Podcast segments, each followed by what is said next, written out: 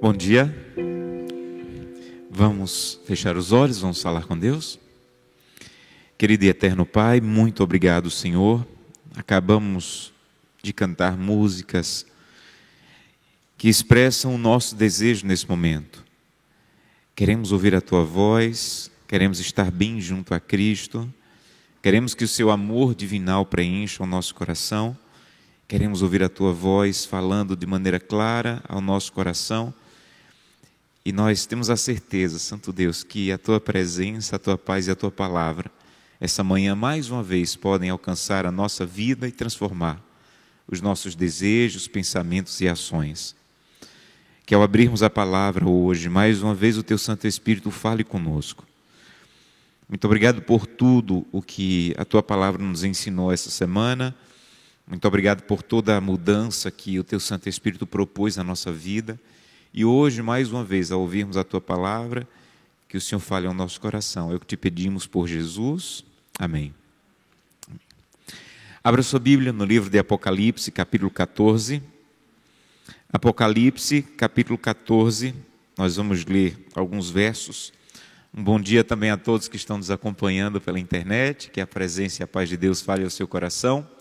Hoje é o último dia nesse horário Amanhã nós vamos concluir mais às dez e meia da manhã, mas nesse horário é o último dia da nossa, das nossas reflexões.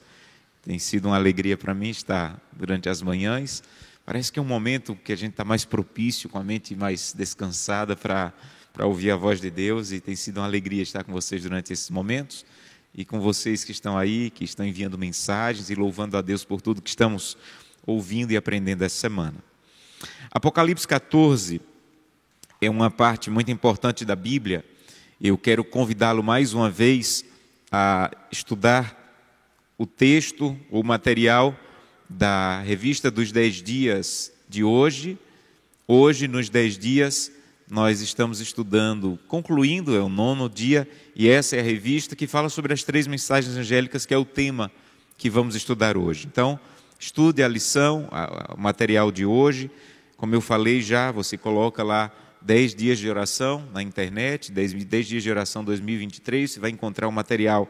Esse é para adultos, mas temos também material para adolescentes, para crianças, que é a mesma temática, mas na linguagem apropriada. Apocalipse 14 tem algumas coisas que você precisa entender sobre esse capítulo antes de estudar o capítulo. Como eu falei ontem, o contexto ajuda muito a entender o que você vai ler. Na literatura judaica, diferente de como é na nossa literatura, a, a parte principal de um livro não é colocada no final. Na nossa cultura, quando você escreve um livro, a parte mais importante ou o auge do livro é a conclusão. Por isso que tem gente que quando compra um livro vai logo para o final para ler a conclusão para ver se vai gostar do livro. Porque é comum na nossa cultura que o livro vai numa crescente até chegar na conclusão. Na literatura judaica não acontece assim. Na literatura judaica, o centro do livro é a parte mais importante do livro. Então, imagine uma montanha que o começo do livro e o final do livro são a base da montanha, e esse livro ele vai crescendo, crescendo, até que o, o, o, a parte mais alta da montanha é o centro do livro. Isso, na, os estudiosos bíblicos chamam de estrutura quiástica. Estrutura quiástica é uma maneira literária de um israelita, um judeu, escrever, de forma que o centro é o auge. Isso acontece no livro de Daniel, isso acontece nos Salmos, isso acontece no livro de Apocalipse. Então, é como se todo o livro do Apocalipse girasse em torno dos capítulos 12 a 14. O auge do livro do Apocalipse é exatamente o que nós vamos estudar, uma parte vamos estudar hoje. Uma outra coisa que você precisa entender sobre Apocalipse 14 é que Apocalipse 14 é exatamente a mesma profecia que estudamos ontem. Então, se você não estava ontem aqui, ou se você que está nos assistindo não viu o sermão de ontem, pela manhã, eu convido você a assistir, porque os dois sermões como que se complementam. Ontem nós falamos de uma profecia que Daniel recebeu, que quando a verdade estivesse sendo pisada, quando a verdade estivesse sendo é, mudada, quando as pessoas estivessem sendo enganadas, quando a Bíblia estivesse sendo mal usada, Deus levantaria um povo em 1844, ao final, ao final de uma profecia chamada Profecia das 2.300 tardes e manhãs, e esse povo seria levantado por Deus para proclamar verdades que estavam sendo pisadas e abandonadas. Então, Apocalipse 14 é a mesma profecia de Daniel, mas agora explicada com, de maneira mais ampla por João. Então, é a mesma profecia, mas agora ampliada, com mais detalhes. Mas, novamente, em Apocalipse 14, os poderes que eu falei que se levantariam para pisar a verdade, para perseguir o povo de Deus, para tentar misturar a verdade com o erro, esses mesmos poderes são apresentados em Apocalipse 13. Então, Apocalipse 13 é como que uma repetição dos poderes do capítulo 7 de Daniel. E Apocalipse 14 é a revelação desse povo que se levantaria para proclamar a verdade. Nós chamamos Apocalipse 14 de a verdade presente, e esse é um termo que você precisa entender o que significa. Deus sempre teve uma verdade presente. Verdade presente é a verdade mais importante para o momento atual. Por exemplo, lá no Éden, a verdade presente era: não coma do fruto da árvore que está no meio do jardim. Essa era a verdade mais importante para aquele momento na vida de Adão e Eva. Algum tempo depois, no dilúvio, a verdade presente era: prepare uma arca, porque um dilúvio vai destruir a terra e aqueles que quiserem sobreviver devem entrar na arca. Essa era a verdade mais importante e sempre, em todo momento, Deus sempre teve uma verdade presente, ou a verdade mais importante para aquele momento. Hoje, a verdade mais importante para esse momento é Apocalipse 14, 6 a 12. O centro do livro e o que Deus quer que você entenda, que você conheça, que você se aprofunde, porque é a verdade presente. Deixa eu tentar explicar a verdade presente de outro jeito. Se eu perguntar para você, Moisés, com o poder de Deus, abriu o mar vermelho, é verdade ou mentira? Hã? Verdade mas é uma verdade que aconteceu no passado ou é uma verdade que eu dependo dela para seguir minha vida espiritual?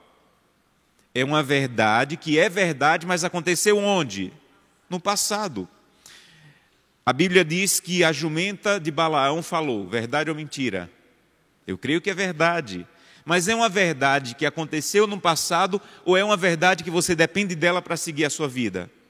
É uma verdade que é verdade, mas aconteceu no passado. Breve Jesus voltará, verdade ou mentira? É uma verdade, mas é uma verdade que aconteceu no passado ou é uma verdade que você depende dela para seguir a sua vida?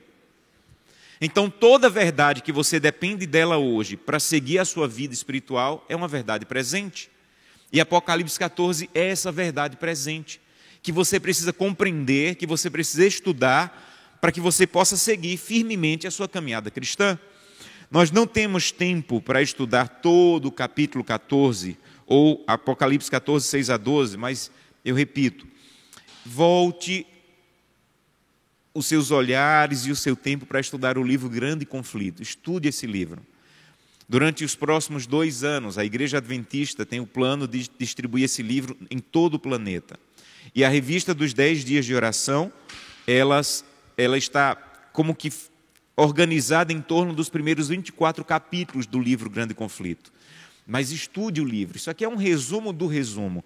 Você precisa estudar o livro. Aqui a igreja de Botafogo vai estar envolvida nesse projeto de entregar livros. Todas as igrejas da América do Sul e do planeta estarão envolvidas nisso. Mas é muito importante que você entregue um livro que você conhece, que você entregue um livro que você leu, que você conheceu, que você viu o valor dele. É um dos livros mais impressionantes que eu já li. É um livro poderoso que mexe profundamente com você e é um livro que vai impactar muitas vidas, mas primeiro tem que impactar a vida daquelas pessoas que irão entregar. Então, leia esse livro.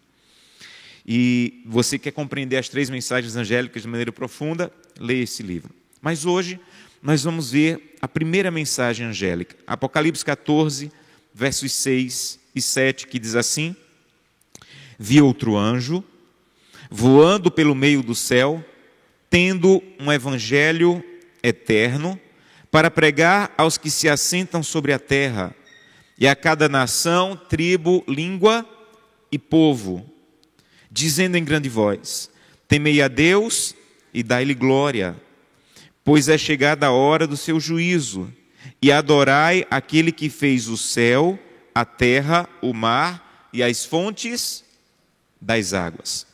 Algumas coisas que você precisa entender sobre a primeira mensagem angélica. O texto começa dizendo assim: Vi outro anjo. Vi outro anjo.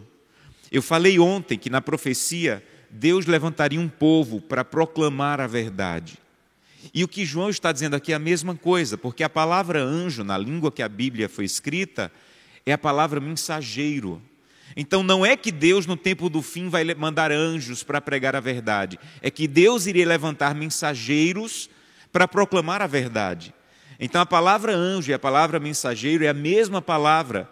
Então Deus tem um povo que foi chamado por Deus e que deveria proclamar as verdades que foram pisadas, esquecidas e abandonadas. Quem devem ser esses mensageiros? Me ajudem. Quem devem ser esses mensageiros? Nós devemos ser esses mensageiros. Então, esses mensageiros de Apocalipse 14 é um povo que Deus levantou no final da profecia das 2.300 tardes e manhãs para proclamar a verdade. E sabe o que acontece? Sabe o que Apocalipse está dizendo? Que há dois mil anos atrás, João viu esses mensageiros. João viu esse povo proclamando, levando a mensagem, pregando verdades. Então ele disse assim: Vi outro anjo eu vi esses mensageiros pregando. Imagina se você chegar no céu e João dizer, assim: Olha, eu, eu vi você na visão, eu vi você saindo, pregando, proclamando. Mas olha o que o texto diz: Vi esse mensageiro, e esse mensageiro que eu vi, João disse, ele ia engatinhando. É isso que diz o texto? Ele ia bem devagar. É isso que diz o texto? Sabe o que o texto diz? Eu vi esses mensageiros mas eles iam aqui velocidade, voando. Sempre que na profecia bíblica aparece a palavra voando, está falando de rapidez, de velocidade. Então João disse: Eu até vi os mensageiros do tempo do fim, mas os que eu vi, eles tinham pressa. Então, entenda bem uma coisa. O que João está falando aí é, na verdade, um convite para que você tenha pressa, tenha pressa. Tenha pressa de pregar para o teu vizinho, tenha pressa de pregar para as pessoas do teu trabalho, tenha pressa de pregar para a universidade onde você estuda, tenha pressa. Olha para as pessoas, enxerga sempre nas pessoas que aquela pode ser aquele pode ser o último momento de, de decisão, de oportunidade delas. Então João disse: Eu vi os mensageiros, mas os que eu vi, eles tinham pressa. Eles olhavam para as pessoas, eles queriam proclamar a verdade para elas, eles queriam transmitir a verdade de Deus para ela. Infelizmente, infelizmente, nós agimos na vida do jeito que nós agimos na missão. Nós deixamos de fazer coisas importantes hoje porque sempre achamos que vai ter um amanhã. Nós deixamos de falar do amor de Deus hoje porque sempre achamos que vamos ter oportunidade amanhã. E na verdade, a Bíblia diz que a salvação é hoje, a oportunidade é hoje. Então olha para as pessoas e sempre olha para as pessoas com desejo de proclamar rapidamente para ela o amor de Deus. Como eu falei ontem à noite, sempre peça a Deus que envie alguém para que você possa falar do amor de Deus, transmitir a verdade de Deus, proclamar a verdade de Deus. Quando eu cheguei em Brasília, há quatro anos, eu não tinha ninguém com quem estudar a Bíblia. As pessoas do escritório que eu trabalho, todas já são adventistas. O lugar que eu moro, os vizinhos já são adventistas. E eu disse, Senhor, é muito crente me cercando. Aqui isso é um problema. Quando a gente está cercado demais de crente e a gente acha que todo mundo conhece, esse é um problema. Então, Santo Deus, eu preciso de alguém que eu possa estudar a Bíblia com ele. E lá no escritório tem um advogado que trabalha para a igreja, que toda quarta, na hora do almoço, ele estudava a Bíblia com duas pessoas. Eu achava até inicialmente que era uma reunião de negócios, alguma coisa da área dele, mas eu comecei a perceber que era um estudo bíblico. E um dia ele disse assim, pastor, hoje eu não posso estudar a Bíblia com eles. O senhor poderia compartilhar a Bíblia com eles hoje? E eu fui, estudei a Bíblia. Na outra semana também começamos a fazer amizade, um advogado e um dentista. E em um momento eles disseram assim, pastor, nós temos um grupo de amigos que precisam conhecer essas coisas aqui. Você poderia compartilhar a palavra de Deus com a gente? E eles disseram, é na segunda-feira à noite. Eu tinha pedido quantas pessoas para estudar a Bíblia? Uma. Quando eu cheguei lá, tinham 38 pessoas. Eu disse, Santo Deus, só quero uma. Deus disse assim, mas tem mais de uma precisando. E a partir dali nós começamos a nos reunir numa classe bíblica e tem sido uma das melhores experiências do meu ministério estudar a Bíblia com esses homens que hoje são amigos, irmãos assim do coração. Eu sei que alguns deles talvez estejam assistindo ou vão assistir depois essa transmissão porque sempre estão me acompanhando, mas como tem sido uma bênção para mim. E eles colocaram o nome desse grupo de Palavras de Cristo. E nós nos reunimos para orar, para estudar a Bíblia, para compartilhar um pouco da vida. E Deus me disse assim: meu filho, você queria um, mas eu tenho quase 40, porque eu tenho pressa, e você também deveria ter. Tenha pressa. Há pessoas que Deus quer enviar para você, mas às vezes nós estamos muito descansados. Tem uma história interessante na Bíblia, que Jesus foi para foi, foi viajar e ele parou num poço para queria água, os discípulos entraram na cidade para comprar comida e Jesus ficou sozinho. Daqui a pouco vem a mulher samaritana. E ela começa, ela começa a conversar com Jesus, e Jesus diz para ela que é o Messias. A primeira pessoa que ouviu que Jesus era o Messias foi aquela mulher. Quando ela ouviu isso, ela deixou o cântaro que ela tinha ido buscar água e voltou para a cidade, correndo para avisar as pessoas que tinha encontrado o Messias. A Bíblia diz que quando ela estava indo, os discípulos estavam voltando com comida. E não entenderam porque Jesus estava falando com aquela mulher. E Jesus começou a dar uma aula para eles sobre evangelismo. E Jesus disse assim: Levantai os vossos olhos, a terra já está pronta para a colheita. Vocês foram para a cidade, uma cidade cheia de pessoas, e vocês voltaram sem ninguém, só com comida. Aí daqui a pouco vem a mulher com a cidade inteira. Aí Jesus falou: Olha a diferença. Vocês são meus discípulos e vocês estão entrando na cidade, saindo da cidade só com pão, com comida. Essa mulher entrou na cidade e voltou com a cidade inteira para me encontrar. Sabe por quê? Porque vocês não levantaram os vossos olhos para a missão. Levante os vossos olhos. Muitos de nós estamos indo para a cidade só buscar trabalho, comida, voltar para casa e voltar para a igreja. Aquela mulher disse: Não, eu vou para a cidade, mas eu vou para a cidade para levar pessoas a Cristo. Então Jesus falou: levantai os vossos olhos. Sabe qual é o nosso problema? Nós estamos com os nossos olhos baixos, achando assim: não, aqui na universidade ninguém quer. Aqui nesse trabalho é todo mundo ímpio. Aqui no meu prédio todo mundo é muito fechado. Levantai os vossos olhos, tenha pressa. O mundo está pronto para a colheita. Nos lugares mais improváveis já existem pessoas prontas para a colheita. Sabe qual é o problema? nós estamos fazendo igual os discípulos, entrando e saindo, apenas dizendo: Eu quero ir na cidade buscar pão. A mulher disse: Eu quero ir na cidade buscar pessoas para Cristo. Então, quem são os mensageiros? Quem são os mensageiros? Nós. Devemos ir aqui velocidade? Que velocidade? Voando, devemos ter pressa. Vi outro anjo voando pelo meio do céu tendo um evangelho novo para pregar. É isso que diz o texto? Olha para o texto. Tendo um evangelho eterno. Sabe o que é que nós devemos pregar? O evangelho que é o mesmo em todas as épocas. Deus não vai fazer liquidação da verdade no tempo do fim. Deus não vai dizer assim: olha, como está difícil pregar, vamos fazer o seguinte, vamos abrir mão do sábado porque as pessoas têm dificuldade, Deus não vai fazer liquidação da verdade. A verdade que nós temos que proclamar é a mesma verdade que foi proclamada por Enoque, a mesma verdade que foi proclamada por Noé, a mesma verdade que foi proclamada por Moisés. Deus não vai relativizar a verdade no tempo do fim.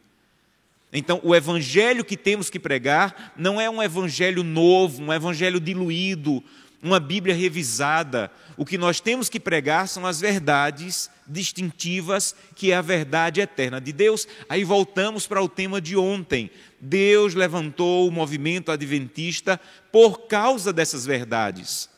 Como eu disse ontem, não é porque somos donos da salvação, só existe salvação na igreja. O nosso chamado, a nossa relevância é proclamar verdades que outras pessoas não conhecem ou não estão pregando, como a verdade de que os mortos estão dormindo, como a verdade de que o sábado é bíblico, está nos mandamentos e deve ser guardado, que a lei de Deus não passou, que há um santuário no céu e você precisa conhecer essas verdades para proclamar essas verdades. E todas essas verdades distintivas estão aqui nas, nas mensagens angélicas. Todas elas. Quando você vê, por exemplo, ele dizendo assim: olha, ensine para as pessoas que elas têm que adorar o Deus Criador dos céus, da terra, do mar e das fontes das águas. Essa linguagem é tirada do mandamento do sábado, lá em Êxodo 20, e é tirada de Gênesis 1 e 2 na criação. Então ele está dizendo: volta os teus olhos para o Deus da criação. Volta os teus olhos para o Deus que ao final da criação descansou no sábado. É esse o Deus que deve ser adorado. Quando ele diz assim, olha, avisa para as pessoas que virá um juízo, o que ele está dizendo de verdade é avisa para as pessoas que as pessoas não estão no céu ainda não. Porque se elas já estivessem no céu, não precisava mais de julgamento, já estavam salvas. Por que, que virá o juízo na volta de Cristo? Porque as pessoas não estão julgadas no céu salvas ou perdidas no inferno. As pessoas estão descansando, esperando a ressurreição para o dia do juízo na volta de Cristo. Então, as verdades distintivas, todas elas, estão aqui em Apocalipse 14.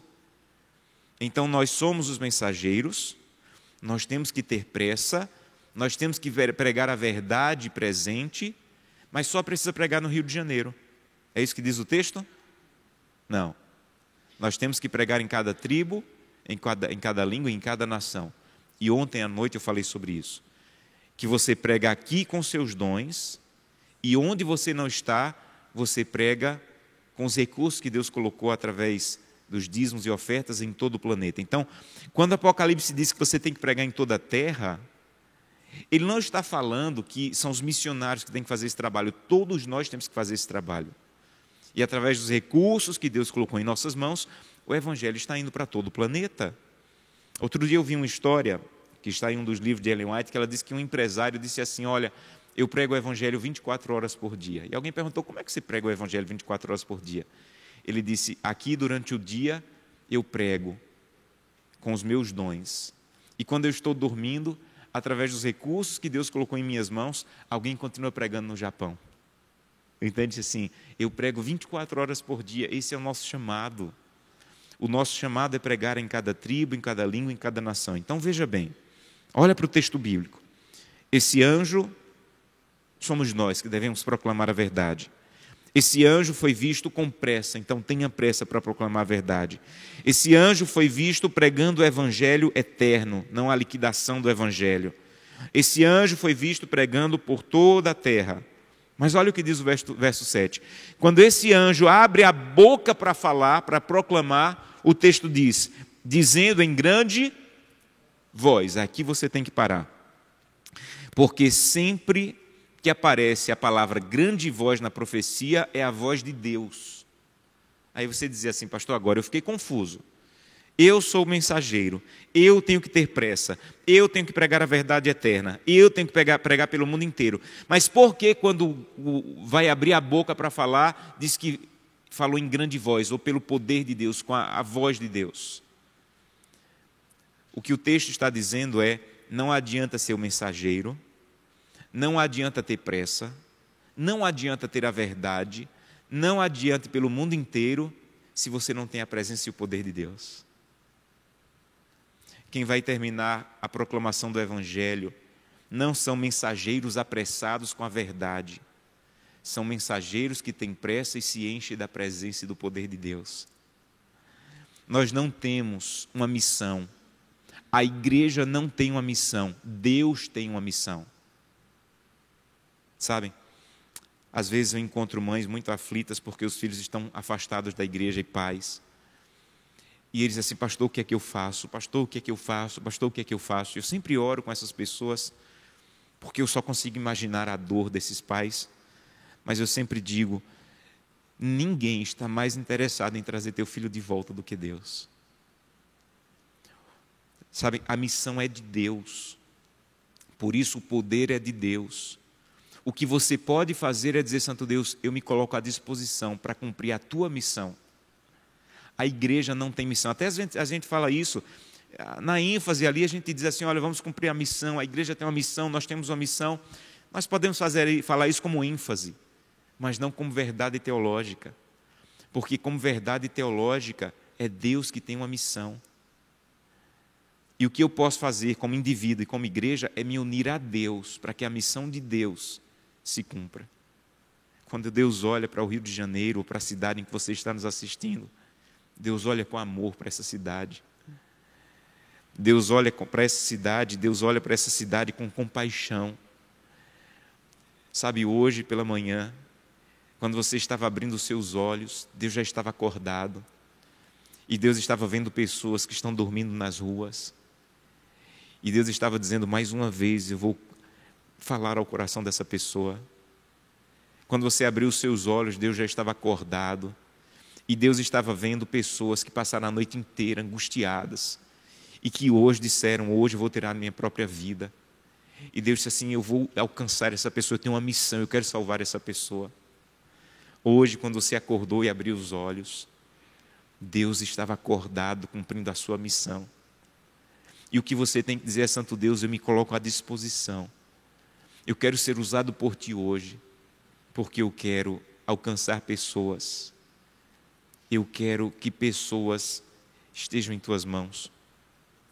Um dia eu estava visitando uma família do meu distrito pastoral.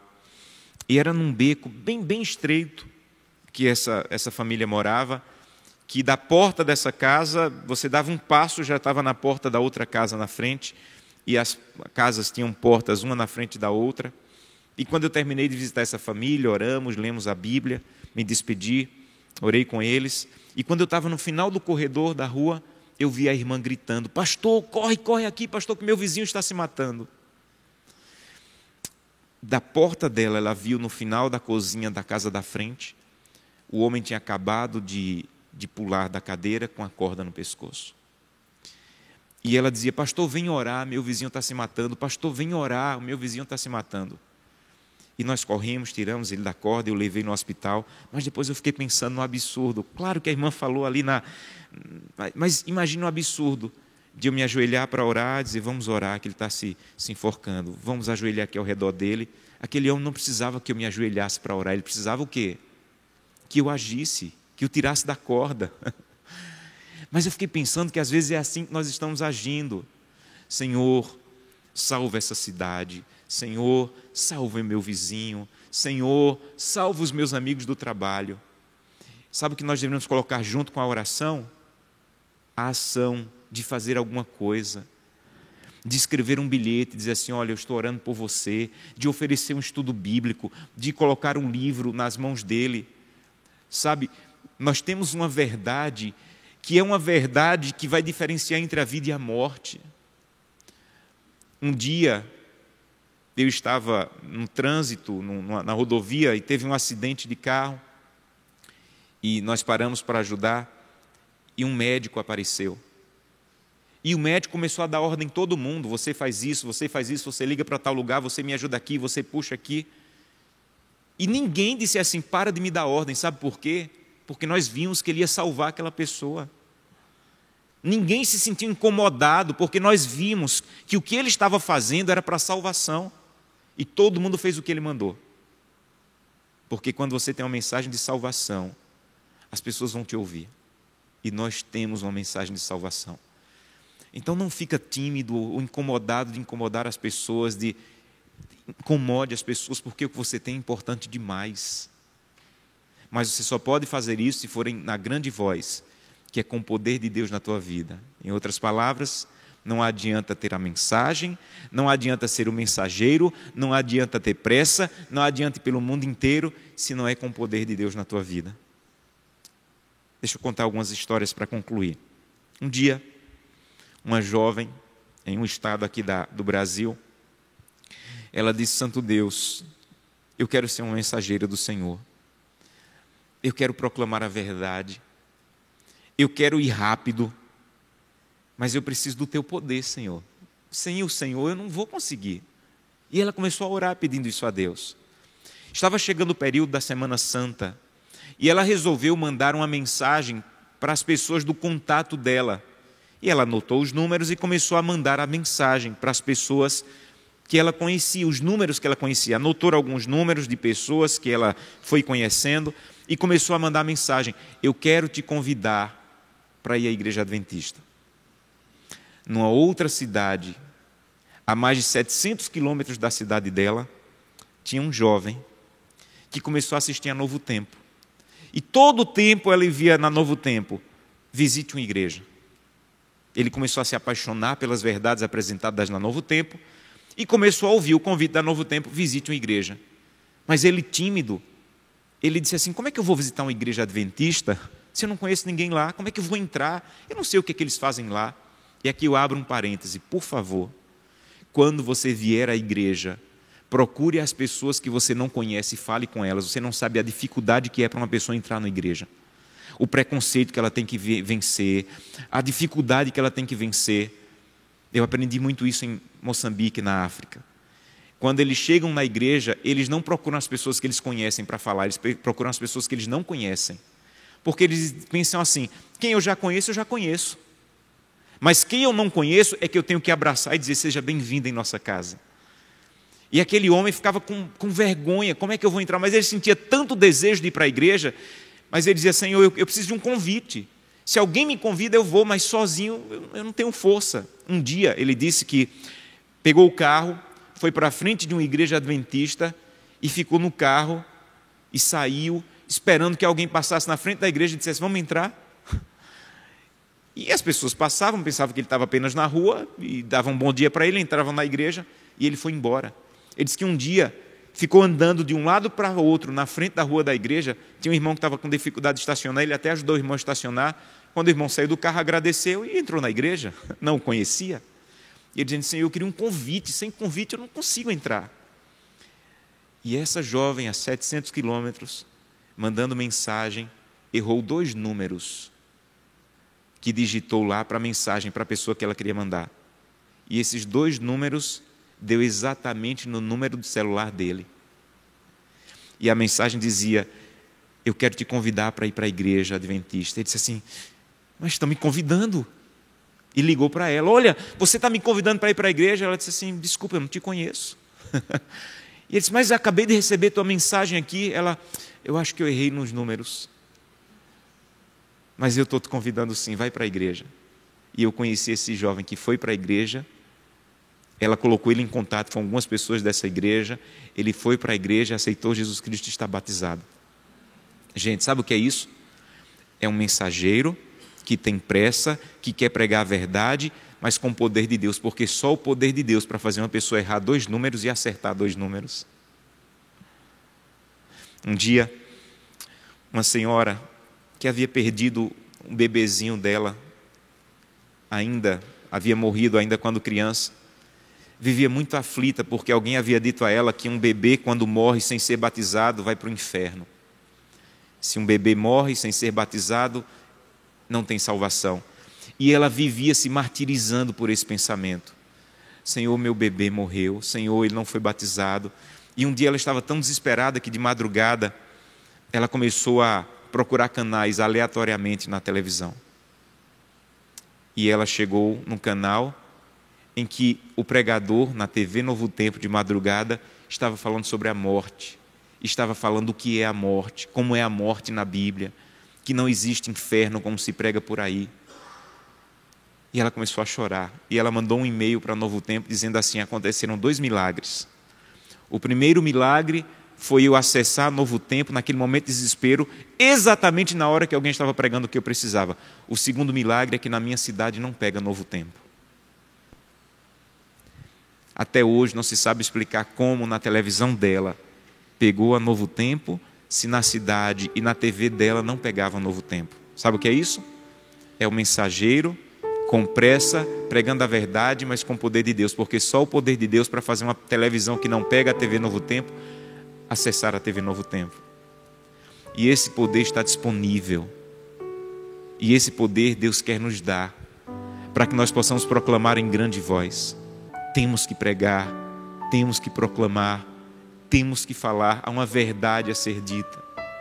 Então eu quero convidá-lo essa manhã a dizer: Santo Deus, eu entendi que eu devo ser um mensageiro. Eu entendi que eu devo ter pressa, que eu devo enxergar todas as pessoas com os olhos da salvação.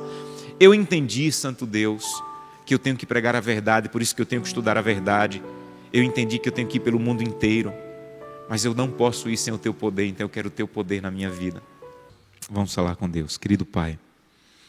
Muito obrigado, Santo Deus, por essa parte da Bíblia tão importante, que nos lembra que temos uma missão a cumprir, temos um chamado, proclamar verdades, ter pressa, olhar para as pessoas com um olhar de salvação, mas precisamos da grande voz de Deus, precisamos da, do agir de Deus em nossa vida. Porque não adianta ter a mensagem, ter pressa, ser um mensageiro, se não tiver a presença e o poder de Deus. Então, como, como ouvimos agora nessa linda música, que possamos, Santo Deus, a cada dia dizer: Santo Deus, usa-me, guia minha vida, me dirige a pessoas que necessitam conhecer a verdade. Nos dá um dia de preparação para o sábado na tua presença. Acompanha-nos durante esse dia. É o que te pedimos em nome de Jesus. Amém. Deus abençoe a todos.